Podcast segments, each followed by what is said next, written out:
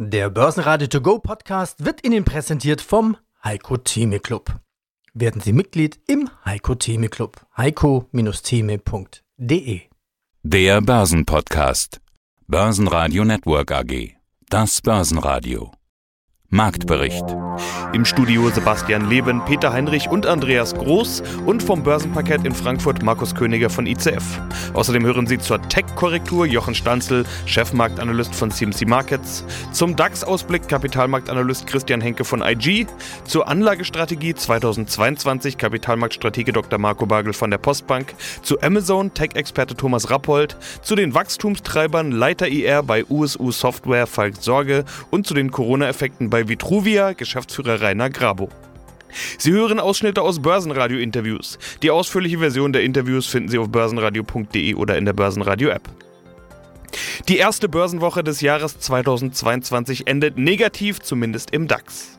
Der schloss den Freitag mit 15.947 Punkten und minus 0,7 Prozent. Auf Wochenbasis bleibt im DAX aber dennoch ein kleines Plus. Der ATX in Wien legte plus 0,3 Prozent zu auf 3.971 Punkte, der ATX Total Return auf 8.074 Punkte. Der Dow Jones zeigt nach Handelsbeginn ein kleines Plus. Dort waren vor allem die US-Arbeitsmarktdaten im Fokus, die wie immer am ersten Freitag des Monats veröffentlicht wurden. Die Arbeitslosigkeit ist niedrig, die Arbeitslosenquote weiter gesunken, allerdings sind die Löhne stärker gestiegen als erwartet. Dies ist ein Anhaltspunkt, dass die Fed sich in ihrem restriktiveren Kurs bekräftigt fühlen dürfte. Zumal die Ölpreise erneut gestiegen sind, die Inflationssorgen sind somit größer geworden. Hallo, mein Name ist Markus Königer, ich arbeite auf dem Parkett der Frankfurter Wertpapierbörse für die ICF Bank. Meine Kollegen und ich sind für die korrekte Preisverstellung für die strukturierten Produkte der Emittenten, die wir betreuen, verantwortlich. Und wir sprechen am Ende der ersten Börsenwoche des Jahres 2022. Die Börsen sind ja gut ins Jahr gestartet. Das Allzeithoch hat der DAX trotzdem nicht geschafft. Aktuell, Freitagvormittag, sind wir wieder unter der 16.000. Also alle Gewinne des Jahres sind wieder weg. Ist, als wäre nie was gewesen. Für manche ist auch Brückentag, muss man dazu sagen, die erste Januarwoche sowieso wenig los. Die meisten steigen vielleicht vielleicht erst nächste Woche so richtig wieder ein. Frage ich doch mal dich, Markus, wie ist deine Interpretation der ersten Börsenwoche des Jahres? Ja, also erstmal muss ich sagen, wir sind ja im letzten Jahr eigentlich, heißt, gut ausgestiegen. Ja, und daher denke ich mal, also charttechnisch gesehen, wer sich mal so die Kerze da anguckt, ist es eine gefüllte Kerze und eine ziemlich weit oben geschlossen, also eigentlich ein Zeichen dafür, dass es ein positiver Trend noch weiter gegeben ist. Ist jetzt ein bisschen unglücklich die Woche, da gebe ich dir vollkommen recht. Wären wir über 16.300 gegangen, wäre natürlich eine super Sache gewesen oder vielleicht noch das Allzeithoch noch betroffen. Aber es ist jetzt nicht so. Trotzdem denke ich mal, sind wir so bei 16.000 jetzt, so 15.950 so in der Richtung. Das ist kein Weltuntergang. Ja, wir haben noch 51 Wochen vor uns. Wird schon irgendwie. Ja, also ich bin da positiv gestimmt. Soll man sich jetzt nicht hier, soll man sagen, schlechte Laune bekommen. Ja, dann wollen wir das doch auch nicht tun. Schauen wir lieber mal, was die Anleger getan haben, was ihr getan habt. Du hast mir wieder die Most Actives mitgebracht und da sind einige Papiere auf den DAX dabei. Lagen ja. die Anleger denn richtig oder haben die eher mit neuen Allzeithochs und neuen Höhen gerechnet? Man hat gesehen, also ich habe in den, wie sagst du, Most Actives Papieren gesehen, dass viele Puts gehandelt worden sind. Aber es ist ein ausgeglichenes Bild. Das heißt, dass die Leute, die Putz gekauft haben, sich auch von denen wahrscheinlich wieder getrennt haben. Und bei den Calls ist es aber allerdings genau dasselbe und bei den Most Actives waren es eigentlich drei Puts und zwei Calls dabei und das ist überall ein ausgeglichenes Bild. Das lässt eigentlich darauf schließen, dass sich die Anleger vermutlich taggleich dann schon wieder getrennt haben von den Papieren und eigentlich nur die Bewegung mitgenommen haben. Bewegung gab es auch bei den Tech-Werten. Da wird gerade viel drüber diskutiert. Oh, oh, manch einer spricht vom Tech-Crash. Wir wollen jetzt mal hier nicht übertreiben, aber mhm. gerappelt hat es trotzdem. Was war an Tech dabei unter den Most Actives? Also, wollen wir natürlich gucken, was man als unter Tech versteht. Ne? Also einmal haben wir gehabt, war Tesla ziemlich gefragter Wert, wurden äh, ziemlich viele Papiere drauf gehandelt, Nasdaq ebenfalls. Dann war Hier ein neuer Wert noch, den habe ich eigentlich auch noch nicht so oft gesehen und hatten wir unsere Most Actives eigentlich noch nie gehabt. Das war ein Call auf C. Das ist ein Unternehmen aus Singapur haben drei Bereiche, einmal Digital Entertainment, E-Commerce und Digital Financial Services, also Bezahldienste, obwohl eigentlich der Augenmerk im Digital Entertainment liegt und da geht es um Online-Games und E-Sports. Und das meiste Geld wird dort in Asien und Lateinamerika verdient. Der Wert hat jetzt eigentlich auch schon stark federn lassen müssen. Was das High anging, das war irgendwann im Oktober. Da waren sie bei 360 und sind aktuell 184 US-Dollar. Aber da, wie es wohl ausschaut, der Empfehlung her auszugehen, geht man davon aus, dass der Wert bald wieder sehr stark steigen soll. Schönen guten Tag, Jochen Stanzel hier von CMC Markets die erste Woche des Jahres, die erste Börsenwoche geht zu Ende. Für viele Aktien startet das ja gut, allerdings für einige nicht. Das gilt vor allen Dingen für den Tech-Sektor. Da hört man von manch einem, der schon von Ausverkauf, von Crash oder sonst was spricht. Wir wollen nicht übertreiben, aber da ist doch einiges los im Tech-Sektor. Jochen, wie siehst du das? Es war drei Wochen lang jetzt ein Geheimnis. Die amerikanische Fed hat ja, die amerikanische Notenbank, Mitte Dezember darüber gesprochen, kurz nach der ersten Zinserhöhung mit der Verringerung der Bilanzsumme zu beginnen. Das letzte Mal in einer ähnlichen Situation hat sie sich zwei Jahre Zeit gelassen. Und das trifft den Tech-Sektor jetzt, weil Wachstumsaktien sind kapitalintensiv. Wer expandiert, der braucht ja bekanntlich Geld. Wenn Geld teurer wird und der Zins ist nichts anderes als der Preis des Geldes, dann kann weniger Expansion finanziert werden.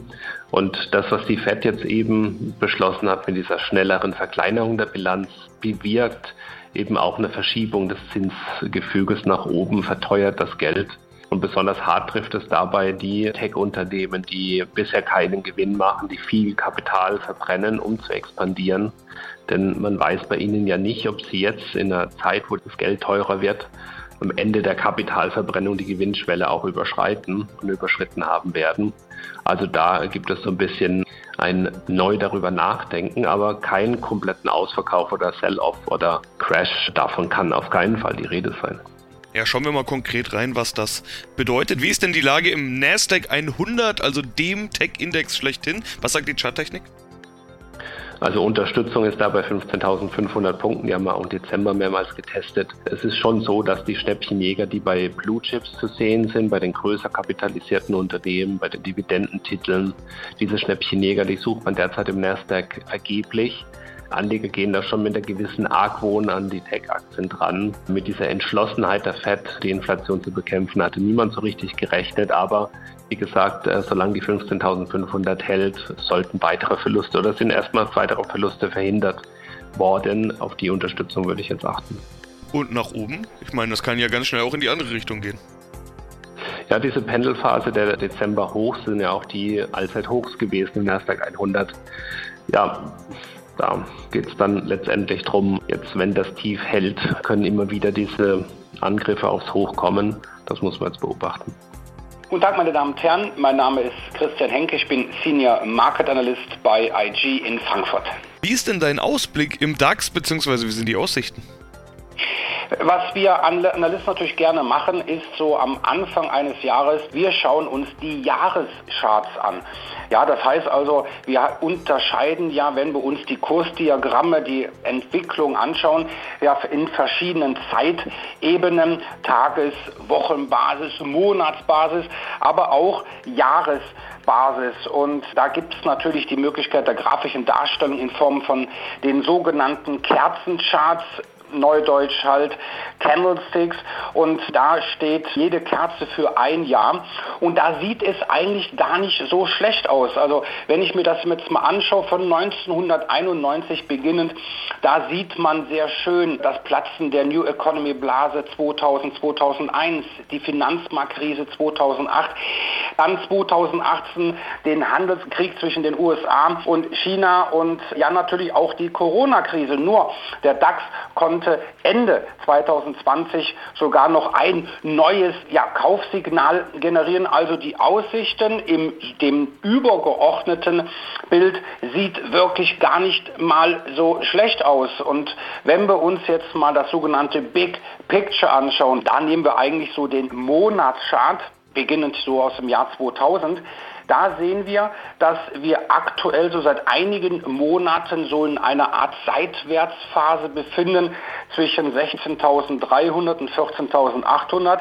Ja, und ja, gerade diese obere Kante, ja, das Allzeithoch von November des vergangenen Jahres bei rund 16.300, das haben wir jetzt vor wenigen Tagen ja fast punktgenau erreicht und ja, diese Marke, Sebastian, muss fallen. Gelingt das dem DAX, dann ist mein Kursziel natürlich auf Basis der technischen Analyse 17.500. Viele Experten, gerade die Experten auch, die sich mit fundamentalen Daten, mit fundamentalen Kennzahlen und Schätzungen auseinandersetzen, die sagen teilweise sogar schon 18.000. So weit würde ich jetzt noch nicht gehen. Die 17.500 aus der Charttechnik, das ist erstmal ein Mindestkursziel, ist erreichbar. Natürlich wenn jetzt S&P und Nasdaq, wenn man an den Januar-Effekt glaubt und auch natürlich in Anbetracht dessen, dass gerade die Wall Street deutlich überkauft ist, also reif für eine Korrektur. Ja, also wie gesagt, da muss man natürlich ein wenig abwarten, aber für den DAX, da kann man eigentlich sogar sagen, dass er über 16.300 im ja, gegenüber der Wall Street sogar noch Aufholpotenzial hat. Mein Name ist Marco Wagel, ich bin Kapitalmarktstrategie der Postbank zehn Fragen an Sie zu zehn Thesen 2022. Nummer 10. Ja, was sind jetzt die Risiken für das neue Jahr? Welche Anlagestrategien sehen Sie als die beste an für 2022? Ja, tatsächlich glauben wir, dass an Aktien kein Weg vorbeiführt. Das ist die Anlageform, die aus unserer Sicht eigentlich die besten Renditen verspricht. Anleihen dürften eher unter Druck sein, festverzinslichen Anleihen, weil eben die Inflation relativ hoch bleibt. Sie wird zwar etwas nachgeben nach unserer Einschätzung, wird aber hoch bleiben im langfristigen Vergleich. Die Notenbanken treten auf die Bremse durch Verringerung der Anleiheankäufe, durch höhere Leitzinsen in den USA im kommenden Jahr. Und das spricht doch eher gegen eine gute Kursentwicklung bei Anleihen, sodass Anleihen eher uninteressant sind als Absicherung oder Ergänzung gegenüber Aktien. Insofern glauben wir, dass eher ein, ein wohl diversifiziertes Aktienportfolio hier äh, vielversprechender ist, äh, unter Berücksichtigung eben auch dieser möglichen Rotation, die wir haben im nächsten Jahr von zyklischen Aktien dann in Richtung defensiven Aktien. Da glauben wir, ist einfach ein entsprechendes Management des Aktienportfolios äh, sehr, sehr wichtig. Gewinner im DAX war die Deutsche Bank mit plus 1,7 Prozent. Banken und Finanztitel würden die Gewinner der steigenden Zinsen sein. Auch Versicherer Allianz steigt im Zuge der Zinsfantasie plus 1,2 Prozent. Zulegen konnte auch Infineon mit plus 1,7 Prozent. Infineon profitiert von guten Umsatzzahlen der Wettbewerber Samsung Electronics und ST Microelectronics. Verlierer waren Vonovia mit minus 2,3 Prozent und HelloFresh und Puma mit jeweils minus 2,6%. Mein Name ist Thomas Rappold, ich bin Investment Advisor für Technologieindizes. Ja, machen wir mit Amazon weiter. Alles Richtung Amazon. Es gäbe zwei Argumente, Weihnachten wieder und erneute Lockdowns in vielen Bereichen der Welt. Jetzt könnte man sagen, der Zug fährt nur nach vorne, aber immerhin, es gibt auch Rückenwind und Gegenwind. Zum Beispiel die italienischen Kartellbehörden verhängen jetzt eine Milliardenstrafe gegen Amazon. Also läuft auch nicht alles rund bei dieser Aktie. Das ist richtig dort. Es gibt natürlich in dieser Größe, wo, wo Amazon sich bewegt, dann gibt es eben Gegenwind, wie du richtigerweise sagst. Aber der Trend ist ganz klar, wenn man sich den normalen Einzelhandel anschaut jetzt, den zweiten Winter. Wir wissen, wie lang die Winter in Europa sind dann. Dann die gehen bis rein ins Frühjahr. Und das erleben wir jetzt schon zum zweiten Mal dann. Also wir leben jetzt in zwei Jahren Pandemie äh, dann und die Verbraucher haben sich jetzt auch gewöhnt, auch diejenigen, die bisher E-Commerce skeptisch waren, nur noch im Internet oder bevorzugt einzukaufen. Also ich habe gestern eine Aussage gelesen, eine Untersuchung von PwC zum Thema E-Commerce und generell Einkauf, dass die Bürger inzwischen die Städte mehr als Erlebnis Erlebniscenter sehen, um etwas zu erleben und inspirieren zu wollen und weniger zum Einkaufen. Denn das wird überwiegend jetzt online erledigt. Also aus meiner Sicht sind die Würfel in die Richtung gefallen und Amazon wird da weiter stark profitieren, wird da am Gaspedal bleiben, baut auch ihre Aktivitäten im Bereich Logistik aus, Frachtlogistik, indem sie Flugzeuge kauft, indem sie äh, selber Container kauft. Also Amazon greift da immer mehr um sich. The City als The Fun. the Fun City. Richtig. Mercado Libre. Nicht ganz so bekannt im Bereich E-Commerce mit Sitz in Argentinien. Was machen die alles? Ja, Mercado Libre ist eine Kombination eigentlich aus einer Amazon und einer PayPal. Dann, das heißt, die bieten aus einer Hand E-Commerce und Bezahllösung an, sind da der absolut dominierende Player in Südamerika und Südamerika bisher bei vielen Anlegern da auch noch nicht wirklich auf dem Radar. Das Unternehmen kommt aus Argentinien eben, ist aber in ganz Südamerika soweit vertreten. Dann sind wir nochmal beim Stichwort IPO und auch Mercado Libre und Südamerika. Letzten Donnerstag ging mit einer Bewertung von 50 Milliarden Dollar die Nubank an die Börse. Warren Buffett ist daran auch nicht unerheblich beteiligt. Es ist eine neue volldigitale Bank. Man weiß, Herr Buffett liebt das Bankgeschäft, aber inzwischen auch das digitale äh, Bankgeschäft. Und diese Bank hat bereits, diese Nubank, vor sieben, acht Jahren gestartet, rund 40 oder 50 Millionen Kunden äh, dann. Also man sieht da in Südamerika ist viel los im Bereich E-Commerce und im Bereich Fintech. Nubank, der aktuelle IPO. Ja, mein Name ist Falk Sorge. Ich bin Investor Relations Manager bei der USU Software AG und seit inzwischen über 20 Jahren bei der Firma. Dann wollen wir jetzt mal kurz gemeinsam gucken, was bei Ihnen dann da so hängen bleibt. Vor kurzem gab es die Zahlen dann zum dritten Quartal. Umsatz ist gestiegen von 78 Millionen auf 82 Millionen. Rekord. Das bereinigte EBIT legt jetzt zu von 5,2 Millionen auf 7,2 Millionen. Auch das ein Rekord. Ähm, mhm. Was waren da die hauptsächlichen Treiber? Ist es das Thema Software as a Service? Ist es das Thema Wachstum? Ja, absolut. Also wir konnten ja unseren, unseren Umsatz im Bereich Software as a Service um über 12 Prozent steigern. Gleichzeitig sind natürlich auch die Kosten für Reisen weggefallen und unser, unsere Beratung, die halt nicht mehr so viel unterwegs ist, sondern vieles digital lösen kann, hat natürlich eine höhere Auslastung, weil die Reisezeiten jetzt im Prinzip für, für tatsächlich abrechenbare Beratung genutzt werden können. Also in Summe Kosteneffizienz und Umsatzsteigerung. Mhm. Und auch wenn die endgültigen Zahlen noch nicht vorliegen, wie wird, wie war 2021? Ja, für uns äh, sehr gut. Im Prinzip keine Corona-negativen Effekte, sondern ein neues Rekordergebnis. Das ist heute schon absehbar. Das heißt, wir werden eine leichte Umsatzsteigerung in Summe haben und unser Ergebnis deutlich äh, ausgebaut haben. Das Ziel ist ja, auf, äh, im bereinigten EBIT auf 9 bis 10 Millionen Euro zu kommen. Und das sieht aus heutiger Sicht auch sehr gut aus. Vielleicht sogar eher in, in den oberen Bereich. Also in Summe sind wir sehr zufrieden mit dem Jahr. Wenn Sie nach vorne schauen, wie wird 2022? Wir haben ja nach wie vor das Thema Corona, wir haben nach wie vor Thema Inflation, nach wie vor das Thema Lieferketten. Sind das ja. Dinge, die Sie in irgendeiner Weise beeinträchtigen können? Das Thema Lieferketten würde uns nicht so beeinträchtigen, weil wir ja im Prinzip primär von unseren eigenen Mitarbeitern abhängig sind. Wir haben keine Produktion, wir haben keine Zulieferer in dem Sinne, dass irgendwelche Produkte weiterverarbeitet werden müssen, sondern wir entwickeln unsere Produkte eigenständig und äh, vertreiben die auch. Was schon einen, eine, einen Einfluss haben wird, ist das Thema Inflation sicherlich. Zumindest dann, wenn es sich auf die, auf die äh, Lohnkosten auswirkt. Unser Hauptproduktionsfaktor ist halt der Mensch, also die Mitarbeiter. Und wenn dort entsprechend sich die Kosten niederschlagen, also die, die Inflation in höheren äh, Gehaltskosten, dann wird sich das schon auswirken. Aber in Summe, in Summe sehen wir sehr optimistisch auf das nächste Jahr, insbesondere hinsichtlich der Internationalisierung, weil wir dort deutliche Fortschritte erwarten. Wenn das Thema Corona dann hoffentlich äh, nächstes Jahr nicht mehr in dem Maße eine Rolle spielt, sehen wir auch, dass Messen und Konferenzen und dergleichen hoffentlich wieder eher physisch stattfinden können, was für uns beim Neukundengeschäft sehr wichtig ist. Um halt Neukunden zu generieren, sind wir halt insbesondere in den USA und Frankreich auf, auf Messen und äh, Konferenzen aktiv oder dort präsent. Und dort kommt dann der Erstkontakt in der Regel zustande. Und das ist für uns sehr wichtig, um halt Neukunden zu gewinnen.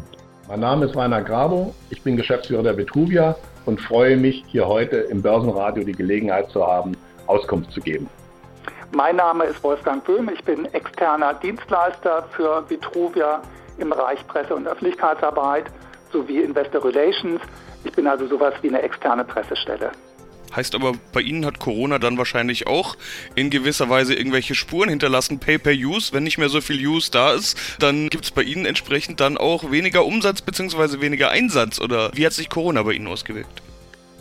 Ja, Corona ist für alle Beteiligten oder ist für alle, nicht nur für alle Beteiligten, sondern wie wir sehen, für unser ganzes Land, für Europa und darüber hinaus ein aktuelles und sehr schwerwiegendes Thema. Im Rahmen auch bei uns ist es natürlich, dass die Reihe oder dass eine ganze Reihe von Operationen nicht mehr durchgeführt wird und wir, wenn keine Operationen durchgeführt werden, letztlich auch, sag ich mal so, keine Aufberatung durchführen und keine Rechnung schreiben.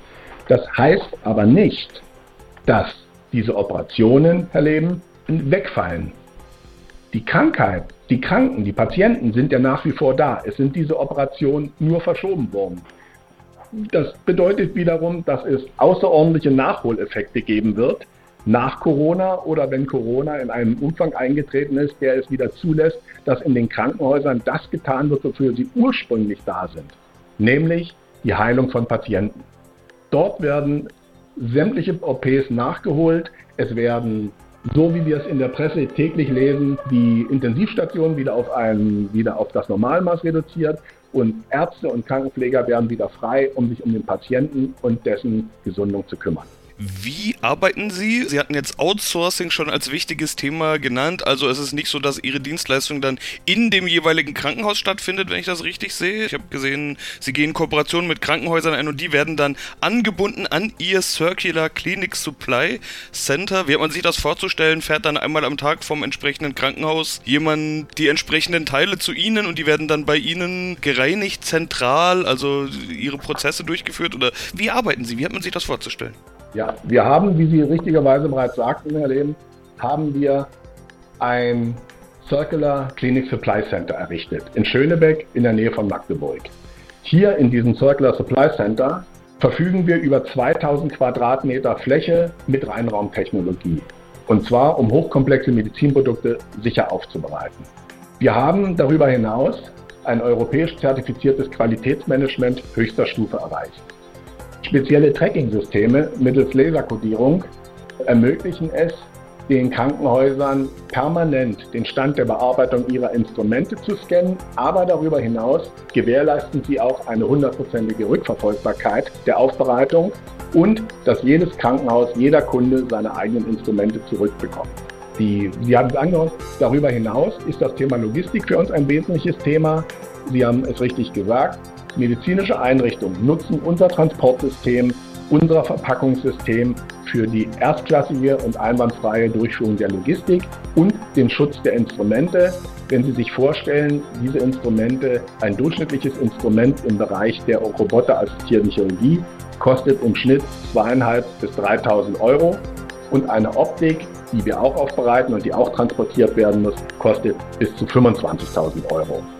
Also haben wir die Möglichkeit, in unserem System sämtliche Produkte erstklassig entsprechend den validierten Verfahren aufzubereiten. Und das versetzt uns in die Lage, für unsere Kunden interessant zu sein. Börsenradio Network AG Marktbericht Der Börsenradio To Go Podcast wurde Ihnen präsentiert vom Heiko Theme Club. Werden Sie Mitglied im Heiko Theme Club. heiko-theme.de